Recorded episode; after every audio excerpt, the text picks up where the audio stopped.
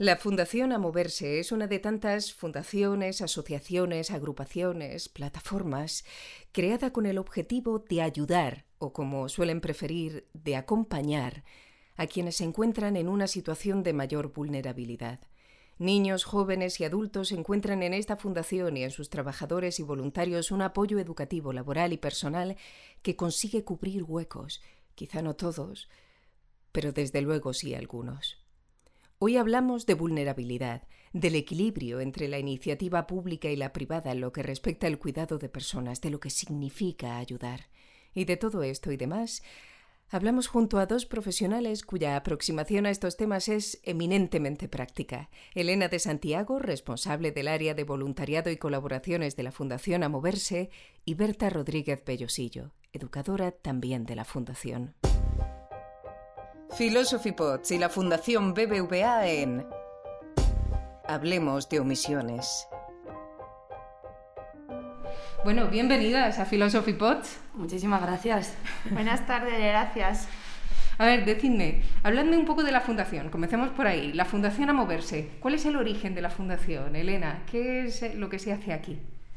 Pues mira, la, la fundación a moverse es una única fundación con dos centros en Madrid uno ubicado en, el barrio del Pozo del Tío Raimundo, en el distrito de, Puente de Vallecas, y otro eh, ubicado en Ventilla, en el distrito de Tetuán.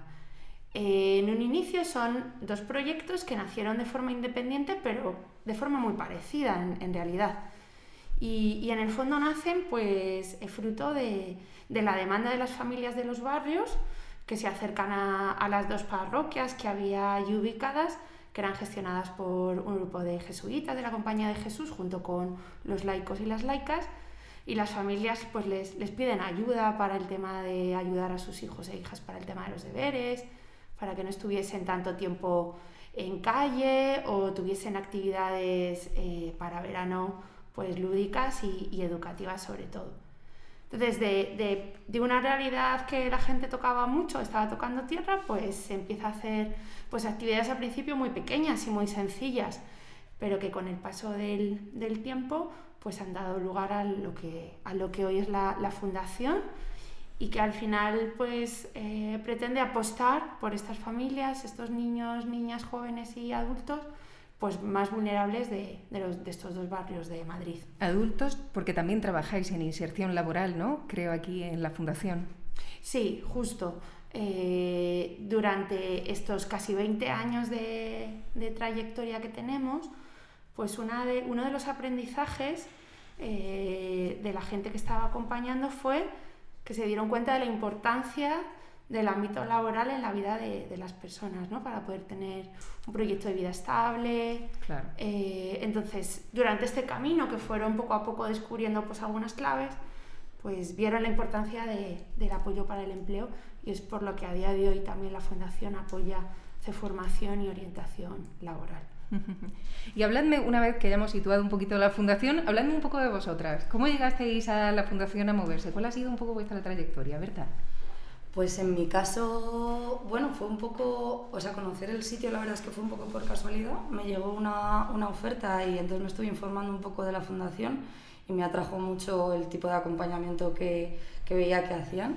Entonces, bueno, pues tuve una entrevista grupal y luego ya entrevista individual y me, me, metí en este barco. Y la verdad es que así fue mi llegada, sí, aquí en Mentilla. ¿Y tú, Elena, cuánto llevas aquí?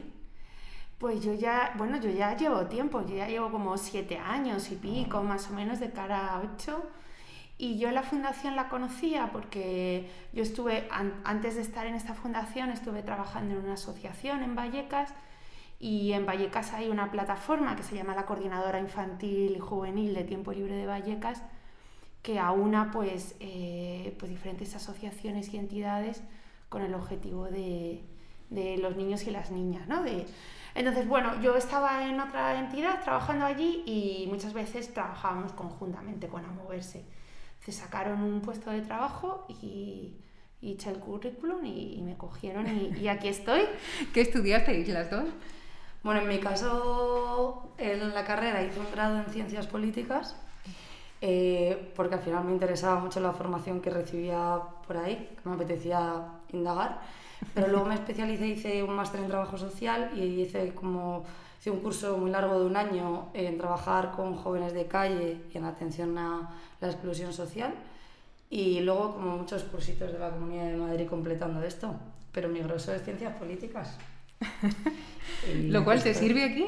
Lo cual me sirve. Yo siempre digo que haber estudiado ciencias políticas creo que me ha ayudado mucho al final a entender un poco la situación de la vulnerabilidad social enmarcada en, bueno, en la sociedad, digamos, ¿no? entenderla un poco y tener o verla desde una perspectiva un poco más crítica e entender a lo mejor qué cosas hacen falta acompañar para, bueno, pues para impulsar oportunidades, que al final es lo que es lo que pretendemos hacer y lo que creo que trabajamos para hacer. Muy bien. ¿Y tú, Elena, de dónde vienes? ¿Cuál es tu formación? Yo eh, soy licenciada en, en psicología ah. y, y, siempre también, además me gustó mucho, tanto en la parte más social como la parte más educativa. Entonces, bueno, pues al final aúna un poco en el lugar donde estoy, aúna todo, toda esa parte, ¿no? Eh, nuestro equipo, además, es un equipo muy multidisciplinar de, de, personas al final que compartimos una inquietud, ¿no? Por la transformación y el cambio social eh, y que venimos como de diferentes lugares, ¿no? Con diferentes recorridos que nos han ido haciendo converger aquí. Personas que en algún momento de su vida empezaron con una formación, pero que luego han ampliado y, les ha dado como el espíritu de, lo social, de lo educativo. Sí, porque a lo social se puede llegar desde muy distintos puntos. Y llegado aquí, eh, yo tengo una pregunta, es decir, ya entrando un poco en la materia más seria, digamos, de la entrevista, ¿no? Eh, yo tengo que reconocer que, que en mí conviven un poco dos sentimientos que están medio enfrentados, ¿no? El que reconoce el valor de lo que se hace en espacios como este, de la importancia que tiene lo que se hace aquí, de las personas que están aquí trabajando, y por otro lado, el que se lamenta un poco de que continúen siendo necesarios espacios como este, ¿no? ¿Cómo veis vosotras que, que, ocupen los ciudadanos y las fundaciones como la vuestra esos espacios de, de cuidado a las personas que no son cubiertos por, por las administraciones públicas? ¿No es eso peligroso? ¿No puede llevar... ¿Dónde está el equilibrio entre lo que debe hacer lo público y lo que debe hacer lo privado? Yo creo que al final cuando hay una carencia desde lo público, pues mejor que no la siga habiendo. Quiero decir, si hay posibilidad y si mm, no sé si hay entidades que pueden asumir esto, pues creo que es mejor que exista para que al final a los chavales y a las familias llegue. Pero es cierto y yo estoy de acuerdo que creo que el equilibrio no debería ser el que es. O sea, creo que debería haber muchísima más asunción de todos estos temas por parte de lo público, porque al final, bueno, pues, eh, ¿no? pues estamos en un sistema y estamos en un estado de bienestar que en teoría garantiza ciertas cosas y que yo creo que es verdad que las administraciones públicas en lo social pues siempre... o sea, creo que se ha hecho muy buen trabajo y que se hacen, pero creo que hay que afinar todavía un montón y que hay un montón de carencias. Entonces yo creo que al final iniciativas privadas como esta y como muchas otras, pues hacen esa labor que falta, que para mí pues debería ampararse mucho más desde lo público, pero que al final pues qué bien que estén, ¿no? O sea que si la alternativa es que no haya nada, pues creo, que, lo privado, creo que, que exista lo privado creo, desde mi punto de vista, creo que es bien, pero yo sigo apostando porque creo que debería ser eminentemente por parte de lo público. También creo que en lo público, igual que en la educación formal, o sea, creo que la educación formal en su mayoría tiene que ser pública y que llegue igual a todos, y también lo social, ¿no? Como algo tan importante como que el sistema te coloque o por las situaciones económicas, familiares o lo que sea, estés colocado como en un sitio un poco más difícil en la sociedad, pues creo que ahí lo público se tendría que, que hacer cargo, ¿no? Pero la realidad es que esto no, no ocurre siempre. O sea, que bueno, hay, hay muchas cosas públicas, pero son de más difícil acceso, suelen pedir como mucho más requisitos. Esta es mi, mi opinión. Y Elena, ¿tú qué piensas? ¿Vosotros recibís, por cierto, la Fundación recibe algún tipo de subvención o de ayuda por parte de administraciones públicas o no? Sí, nosotros sí que recibimos algunas subvenciones públicas pero la parte que, o sea, la, parte que cubren es una parte bastante pequeña de, de lo que supone el, el gasto de, de, las actividades. Yo estoy completamente de acuerdo con Berta en que eh, sería necesario que las administraciones públicas se hiciesen cargo, se tendrían que hacer cargo de, de todas las necesidades, ¿no? que, todas estas situaciones de dificultad a, las que se enfrentan estas familias, eh, pero también es verdad que estos espacios, más allá que, sean espacios de cubrir carencias, son también espacios como de encuentro y de, de, crecimiento. Entonces, ¿cuál sería el ideal? Pues que a moverse no tuviese que existir como una entidad que cubre situaciones de mucha dificultad, lo ideal sería que a moverse existiera en sí misma como un, espacio de encuentro, de integración, eh, que ahí, pues evidentemente, la participación de la ciudadanía es fundamental. También es verdad que nosotros como entidad nos sentimos responsables en la medida en que eh, fomentamos y generamos espacios de participación de, la ciudadanía generando movimientos de solidaridad que eso nunca lo va a poder em, sustituir las administraciones públicas. ¿no? Entonces, al final es un difícil equilibrio donde no podemos dejar que los ciudadanos se dejen de implicar, pero donde también tenemos que pedir que las administraciones se comprometan más eh, eh, a, acompañar o, a intentar llegar un poquito más a, estas familias. Me parece muy interesante lo que dices. Es decir, eh, el equilibrio que tú propones es tenemos situaciones extremas que deberían estar siempre cubiertas por lo público, de manera que se alcance un nivel mínimo en el que ya si la gente puede organizarse, puede moverse conjuntamente, puede crear asociaciones, agrupaciones para ir más a más. Pero lo básico, lo mínimo, lo, que nos permite asociarnos con tranquilidad, es lo que debería estar cubierto por la, por la Administración. Y vosotros encontráis con casos extremos aquí. Sí, nosotros nos encontramos algunos casos que, por ejemplo, a raíz de, la pandemia, pues eh, la situación económica y social, eh, bueno, como desde diferentes lugares y diferentes agentes sociales, ya se está avisando que, los niveles de pobreza están aumentando y que la pandemia está causando auténticos estragos ¿no? en, en los más vulnerables y nosotros pues poco a poco vamos siendo eh, testigos pues de esas situaciones de, pobreza que, que, se agravan, que se hacen mayores y, y, que no siempre las administraciones pues están, están llegando a, a cubrirlas o, o, llegan a cubrirlas tarde, ¿no? No todo lo ágiles, o sea, hay veces que hay, no, es un problema solo de que no se llegue, sino que cuando se llega, eh, se llega tarde, ¿no? Vale que a lo mejor hay niños y niñas que, que pasan meses y meses y meses que hasta que hay una resolución de una situación, pues han sido meses muy duros para ellos. Entonces, no es solo que se llega o no, sino lo que, se que cuando se llega hay veces que se, que se ha tardado bastante y eso tiene unas consecuencias en la vida de, de la gente. Claro.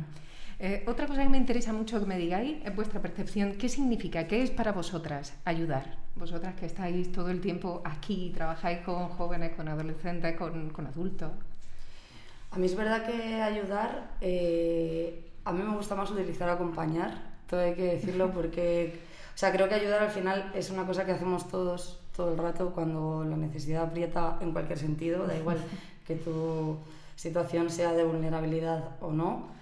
Eh, entonces yo prefiero tomarlo como que acompañamos y con ello también ayudamos, ¿no? Ayudamos al final a donde los chavales y las chavalas y las familias como quieren que lleguemos, ¿no? O sea, yo creo que al final para mí lo más importante al situarme en este tipo de trabajos es como saber que tú acompañas lo que la familia quiere que acompañes. Ese es el límite. Esa iba a ser otra pregunta también. Es bueno, decir, ¿es siempre posible ayudar o acompañar o hay un límite para la ayuda y para el acompañamiento? Yo creo que para el acompañamiento, bueno, para todo creo que hay límites, pero creo que es como más amplio el del acompañamiento porque al final, bueno, pues es ir formando parte de la vida de las gentes y estar ahí en lo que puedas estar. Creo que ayudar sí que tiene un límite más claro porque, bueno, al hilo de lo que decía Elena, ¿no? Creo que al final las posibilidades, por ejemplo, en nuestro caso concreto de la fundación, pues son unas y hacemos un, un tipo de acompañamiento que, claro que pretende ser lo más integral posible, pero hay ciertas cosas o ciertas situaciones en las que desde los recursos que tenemos o el tipo de trabajo que hacemos con las familias y chavales nos cuesta muchísimo ayudar. Y ahí creo que es fundamental tener un trabajo en red potente, ¿no? O sea que igual tu límite de ayuda no es el mismo límite de ayuda de otra entidad o de la administración pública que sí que puede ayudar a esto. Entonces, para mí ayudar, pues creo que sí tiene límite, pero bueno, creo que el límite está como mucho más lejos, ya digo, si se trabaja en red y si, bueno, y si las personas con las que trabajamos, pues, pues también están fuertes, ¿no? Y tienen como esa fortaleza para ellos. Y desean que se les ayude, porque eso es otra de las cosas que has dicho, ¿no? El límite en parte está marcado por la persona a la que ayuda. Claro, o sea, yo creo que al final todo el mundo queremos ¿no? estar acompañados en esto de la vida en algún momento y poder como agarrarnos un poquito de alguien pero creo que pues eso que hay que saber medir un poco hasta qué punto no tienes que ayudar para no crear tampoco algo asistencial. Yo creo que hay que tener como mucho cuidado con esto desde mi punto de vista. Al final pues eso hay que dotar de fortaleza a las familias para que puedan ellas cuando digo familias me refiero a chavales y demás para que sean ellas como quien no quien quienes vayan dando los pasos. Pero no sé. Y vulnerabilidad. Si hablamos de vulnerabilidad, ¿qué sería para ti, Elena, por ejemplo? ¿Quién es una persona vulnerable? Claro, esto nosotros siempre, eh, últimamente además también estamos trabajando mucho sobre ello, ¿no? el lenguaje muchas veces designa y, habla de significados y las palabras. Y, y, nosotros cada vez más utilizamos el término de, en situación de vulnerabilidad social más que de estar en riesgo de exclusión social o, una persona excluida. Pues en realidad nosotros partimos de la idea de que cualquier persona, eh, o sea, cualquier persona podemos estar en situación de, de vulnerabilidad, ¿no? De, de, que hay veces que vitalmente se junta una serie de circunstancias que te hacen más vulnerable. Y, y, y esas situaciones, ¿cuáles pueden ser? Pues desde que de pronto te quedas sin empleo, te cuesta adquirir un nuevo empleo y, y eso pues te va generando pues deudas económicas o, o falta de autoestima, bueno, ahí se pueden dar muchas situaciones. O ser una familia en la ciudad nueva, una familia nueva en la ciudad, que una familia migrante que no tiene recursos de apoyo de otras familias o de amigos y por tanto si un día no tiene con quién dejar a su hijo, si no conocía a nadie, pues a lo mejor lo tiene que dejar solo o llevárselo al trabajo. Con... En realidad son como una especie de circunstancias que te hacen la vida un poco más difícil, ¿no? Que para conseguir lo mismo que otra persona eh, vas a tener que hacer un esfuerzo doble o, triple. y, y, eso es un poquito, por eso nuestro lema es como impulsando por oportunidades, ¿no? De, hagamos también, intentamos hacer trabajar desde un modelo de fortalezas eso también en la Fundación últimamente lo estamos trabajando mucho, de, de ver cuáles son las fortalezas en cada una de las familias y desde ahí que se impulsen ¿no? y, vayan eh, mejorando su vida. Porque a nosotros al final la palabra ayudar no la utilizamos mucho, porque ayudar implica que, que hay una persona que ayuda y otra que es ayudada, ¿no? Y nos coloca en un rol de poder que, no queremos y que no, compartimos como, modelo de intervención social.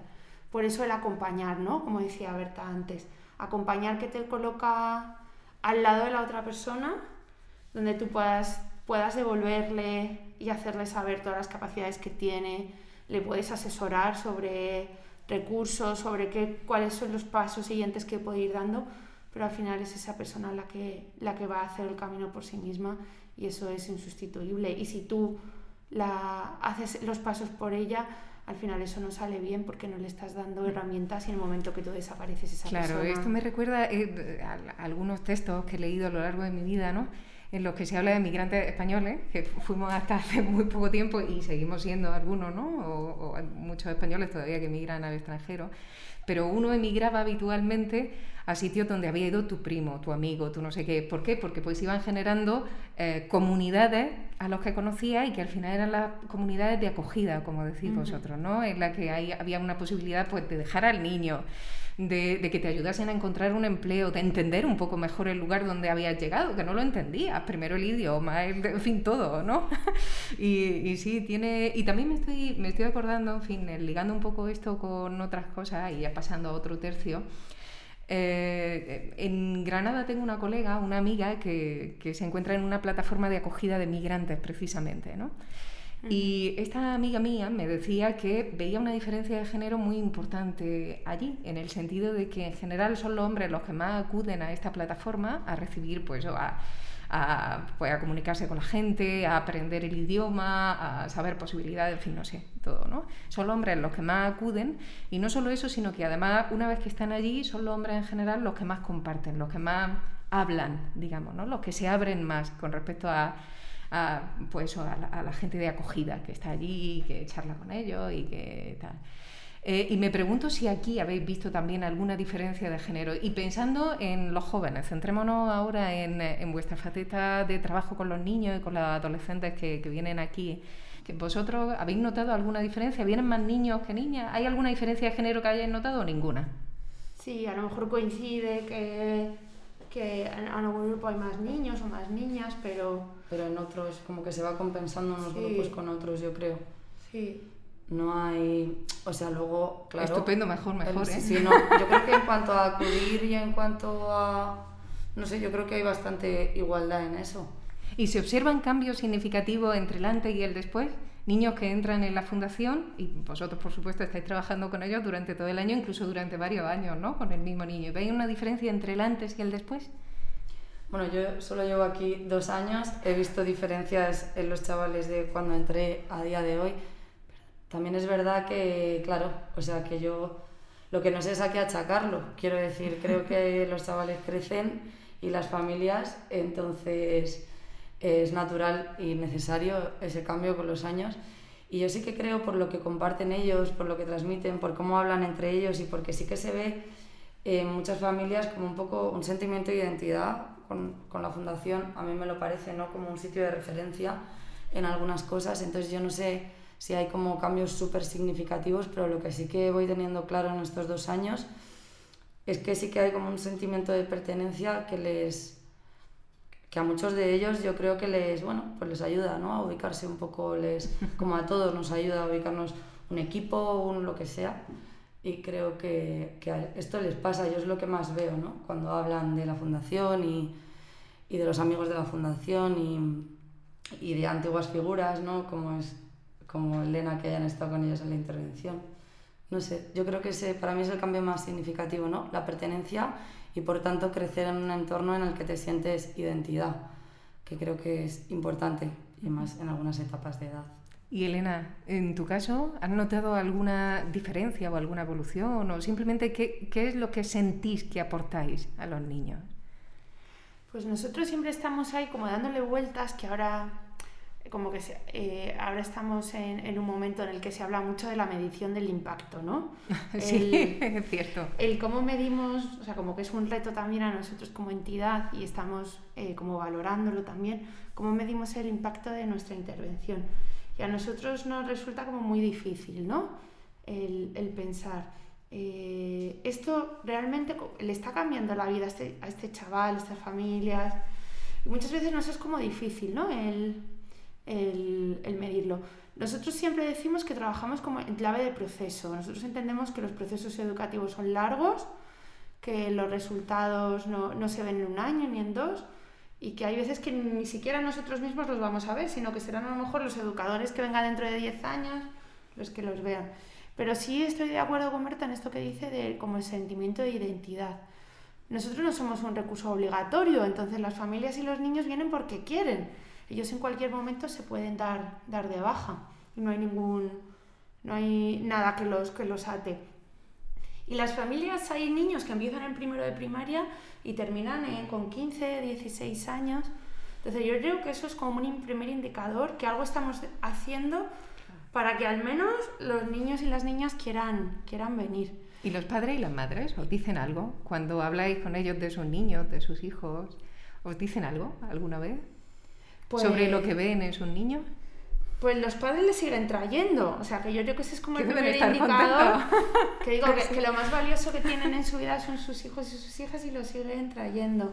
No, y yo sí que he oído, o sea, es verdad que cuando hacemos así un poco cierre con familias, ¿no? Cada trimestre, ahí sí que charlamos como más largo con ellos y ellas, y sí que, bueno, aparte de que sí que ven como un apoyo fundamental en la parte educativa, porque bueno, bastantes familias con las que trabajamos pues igual no tienen posibilidad de apoyarles en ciertos niveles de edad ya con los estudios, entonces como que lo valoran muy positivo que sus hijos e hijas puedan tener un espacio donde se dé respuesta a esto. No sé si esto sería un logro.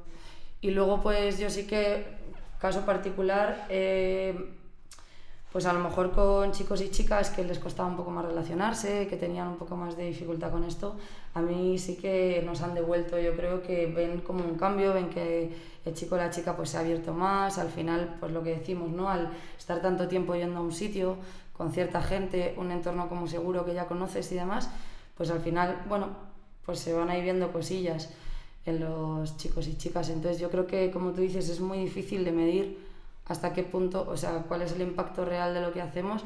Pero bueno, hay luces ahí que te van diciendo que no vamos por mal camino, ¿no? Desde las familias hasta eso, pues ver en los chavales que vuelven y no sé.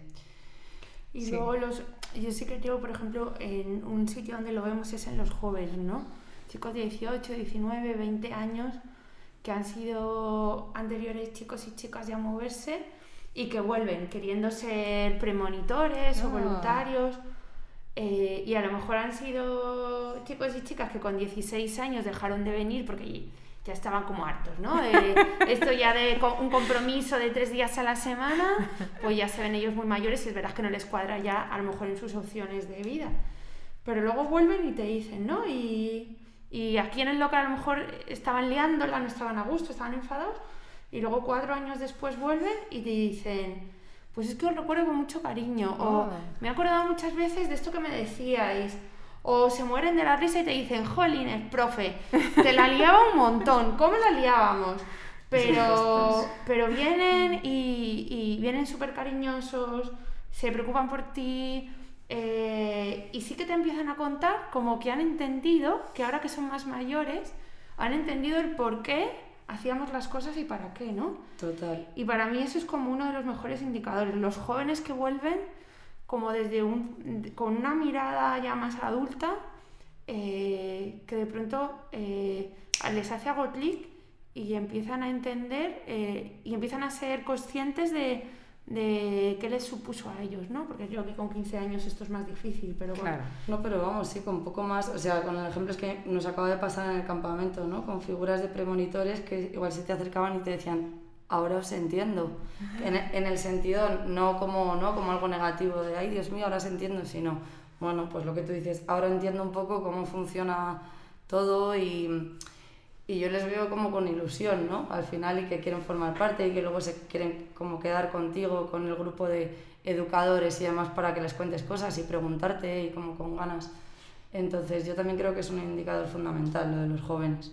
Y hablando ahora del tema de los voluntarios, porque vosotros acogéis a voluntarios aquí, eh, mm, eh, eh, curiosidad, ¿no? ¿Qué deberías saber un voluntario antes de comenzar a trabajar como tal? ¿Qué no debería hacer nunca un voluntario y qué no debería dejar de hacer, Elena? Pues lo primero que intentamos transmitir a los voluntarios es que ser voluntario es un compromiso. O sea, que, adoptas un compromiso, en nuestro caso además, van a estar en relación con niños y niñas y nosotros además siempre les decimos que la clave para ser referentes de los niños y de las niñas es el vínculo que crean con ellos, ¿no? Entonces, eso te supone un compromiso de que si te has comprometido a venir todos los martes por la tarde y un martes no vienes, pues ese, e, eso que tú estás haciendo se está dejando de hacer. De verdad que luego en la práctica, pues todos nos ponemos malos, todos un día tenemos un examen o, o nos surge un tema personal y luego la gente pues nos avisa, intentamos organizarlo, pero lo primero de todo es que es un compromiso.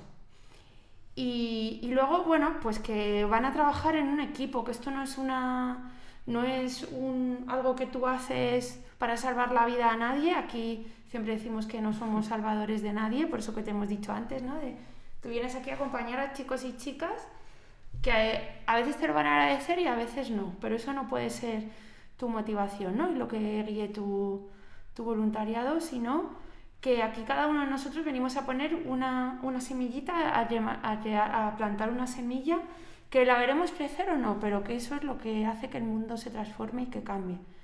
Que por tanto pertenece a un equipo, que aquí trabajamos de forma conjunta y que también eso es un espacio como para compartir, ¿no? El día que te vas pues más desanimado, más cansado, o el día que te vas también contento porque de pronto has visto un pequeño gesto o un pequeño avance en un chico, pues que esto lo hacemos en equipo y compartiéndolo.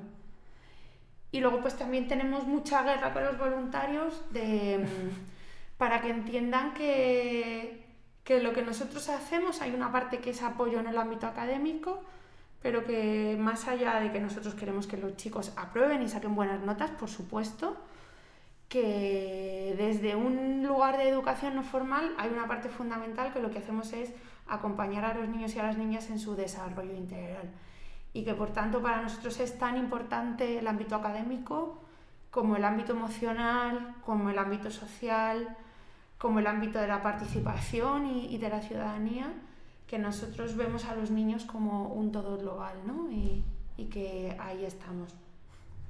¿Y tú, Berta?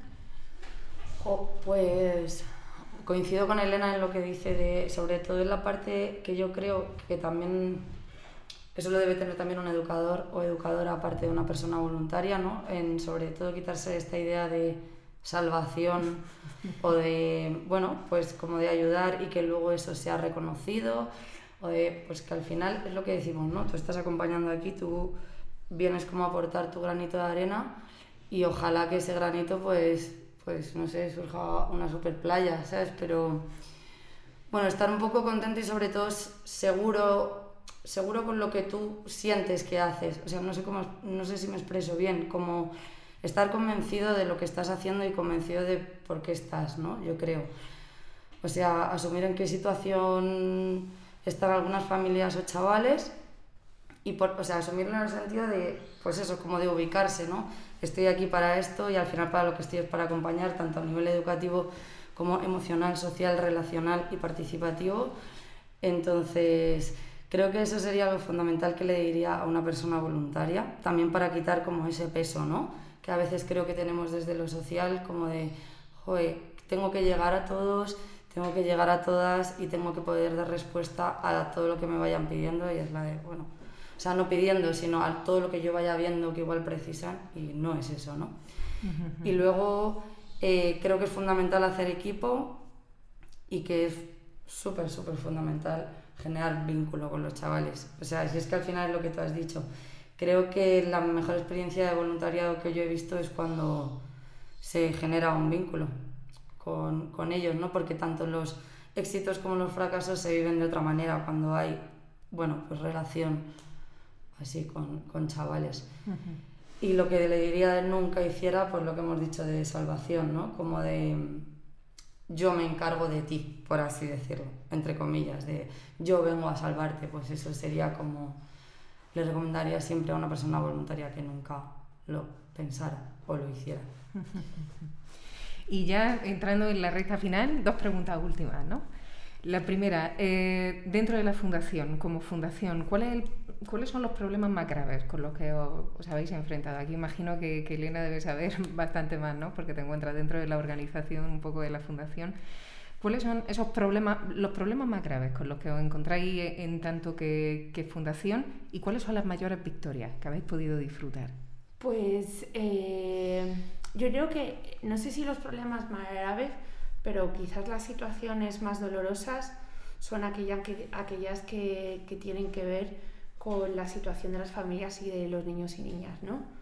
Eh, pues, eh, pues situaciones, a, lo mejor haber detectado situaciones de, maltrato o situaciones de familias eh, con una situación económica muy, muy difícil, de, de pronto familias que te enteras que no están pudiendo poner la calefacción, que no están pudiendo llevar una dieta equilibrada, eh, que no están pudiendo acceder a, los recursos de las demás familias. ¿no? Eso al final yo creo que, que lo más duro para nosotros es eh, acompañar esas situaciones, eh, situaciones que ponen en riesgo el desarrollo y el crecimiento de, los niños y niñas. Y luego, bueno, pues por supuesto las dificultades de financiación también están ahí y son reales. Sin medios económicos, pues no se pueden llevar a cabo los, programas, evidentemente. Y luego yo es que creo que lo demás, pues es que son cosas que sobre la marcha o como buenamente mejor podemos las vamos, Mm. las vamos solventando, ¿no? Pero quizás para mí esas, el, la- el- el ser testigos de situaciones muy difíciles para familias creo que es lo más duro para, para nosotros. ¿Y las grandes victorias? Pues es que no sé si nosotros podemos hablar de, de victorias, ¿no? Porque es que muchas veces dices, ¿qué parte de la victoria es mía y cuál no?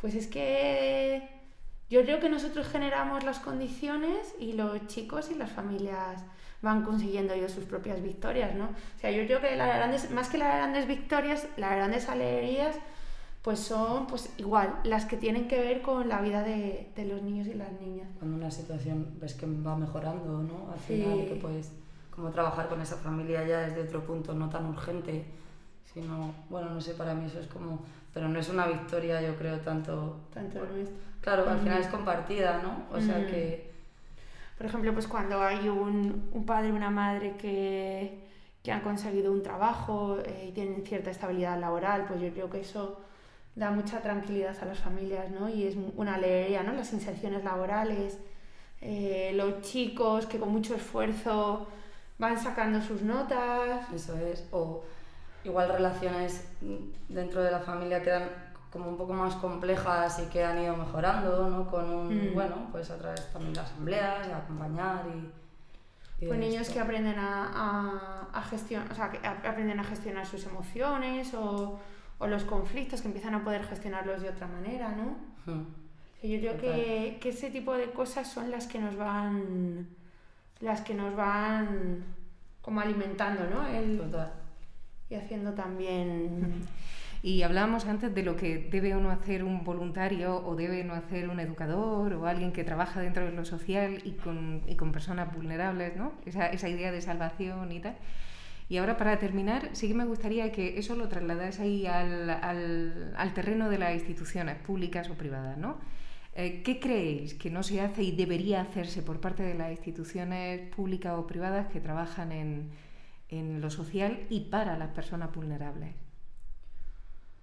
Bueno, yo creo que debería hacerse una inyección económica muy grande, para empezar por eso, porque creo que hay, por el contacto que tenemos nosotros, sobre todo con servicios sociales, CAI, que son instituciones públicas, eh, hay como muchísima saturación de los del, de la gente que trabaja allí, porque tienen muchísimo trabajo para pocas personas, ¿no? Y al final creo que todos estos trabajos tan emocionales, tan de trabajar con gente, bueno, son arduos y creo que con un bajo personal pues todavía más, ¿no?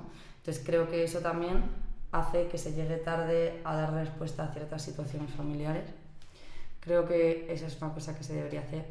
Desde mi punto de vista creo que hay veces que es un poco un error como subcontratar para llevar a algunos sitios de lo social como subcontratar empresas, o sea, que igual no tienen un recorrido tan en lo social y bueno, pues creo que se, se les confía, digamos, una labor como importante que igual no siempre bueno, la empresa está, es que no creo que nunca una empresa esté formada para esto, pero bueno, que no siempre creo que den la respuesta que se debe, ¿no? O que desde lo público se les pide.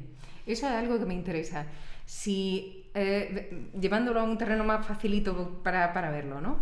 Eh, una persona que no, tiene, no siente ningún tipo de empatía o, interés realmente por lo social, que simplemente hace una actividad social porque la obligan por lo que sea, pero que la intención no es directamente ni ayudar ni acompañar, sino que se ve obligada a hacerla, pero hace bien esa actividad.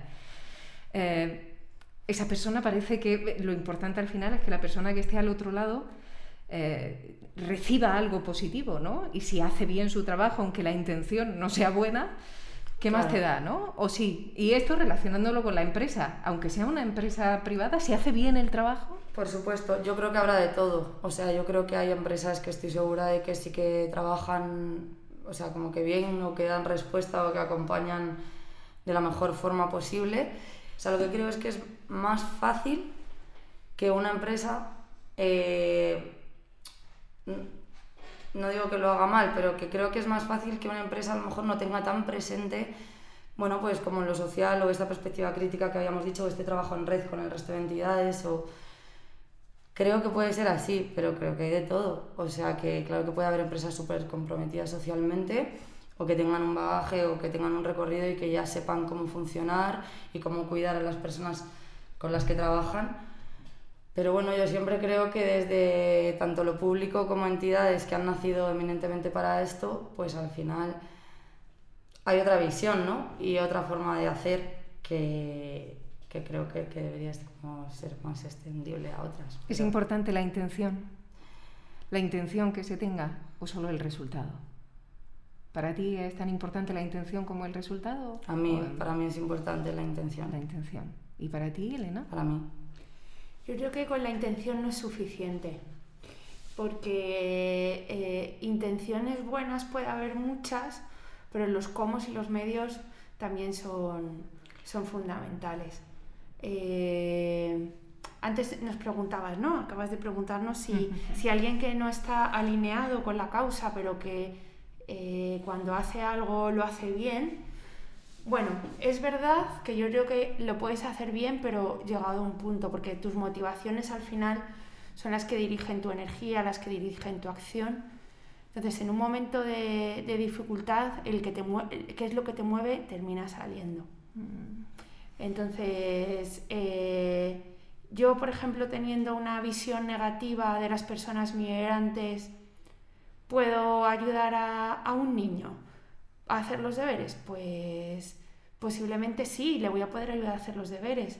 Pero en ese vínculo que yo desarrollo con ese niño, donde me va a contar cosas de su familia, donde va a contar sus dificultades, el dónde yo pongo eh, la explicación que yo le doy a la situación de ese niño, al final eso se me va eso se va, o sea, eso va a salir, eso se nota, eso se capta, eso se intuye. Entonces yo creo que, que cada persona tiene que encontrar el lugar para hacer su acción social, para hacer su voluntariado, donde se sienta alineado. Nosotros siempre decimos que que los voluntarios tienen que encontrar su lugar. Si no estás alineado con los valores de una entidad, yo siempre digo que por favor salgas de ahí porque no, no es tu lugar donde vas a, a, hacer bien tu... Eh, al final eso tiene fecha de caducidad. Y, el, y los modos, o sea, el fin no justifica los medios. Las cosas no se pueden hacer de, de cualquier manera. Porque si no, por ejemplo, un ejemplo muy tonto, si si nuestro objetivo fuese que las familias, eh, nosotros queremos que las familias tengan unos medios económicos que les permitan vivir dignamente, ¿no?